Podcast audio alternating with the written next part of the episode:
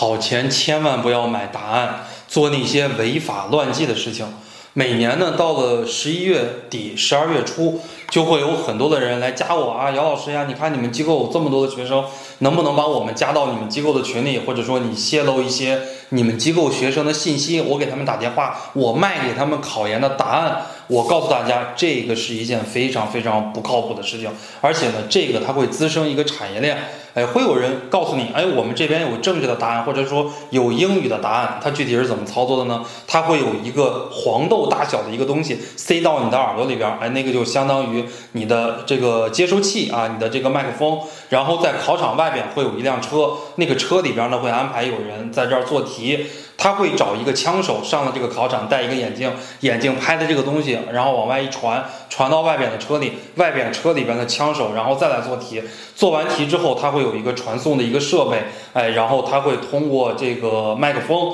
哎，通过无线电，然后再发到你的耳朵里边，然后他这边说啊，你这边做题，这是一个特别特别古老的一个产业链。我告诉大家，大家这种风险特别的大。尤其是从二零一九年之后，按照刑法修正案九，我们考试如果作弊是纳入到刑法的。你不但是几年之内不能考试，而且你还是需要坐牢的。你还要轻者会去关十五天，重者的话，你如果组织这个东西，你有可能关半年，甚至于更久。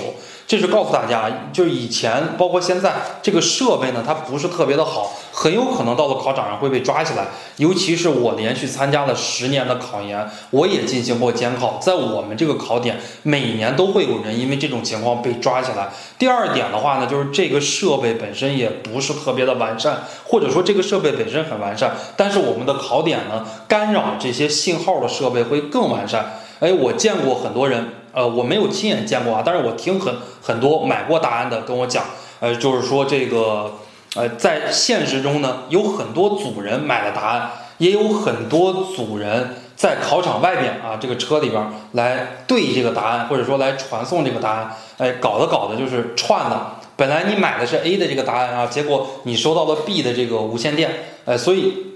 搞来搞去又串了，到最后还得自己写。第三呢，告诉大家这个准确率特别的低，他们往往会找这个在读的研究生或者说在读的博士生进去来做题啊。主观题的话呢，还得自己写；客观题就是这个选择题。一般来讲，他们的正确率也只能达到百分之七十到百分之八十。给你传送的过程中再打个七折，再打个八折，结果做出来的这个答案或者说这个正确率可能还不如你自己做的得分高。哎，所以呢，告诉大家，每个人都做一个遵纪守法的考研人，千万不要相信这些旁门左道的东西，你一定会吃大亏的。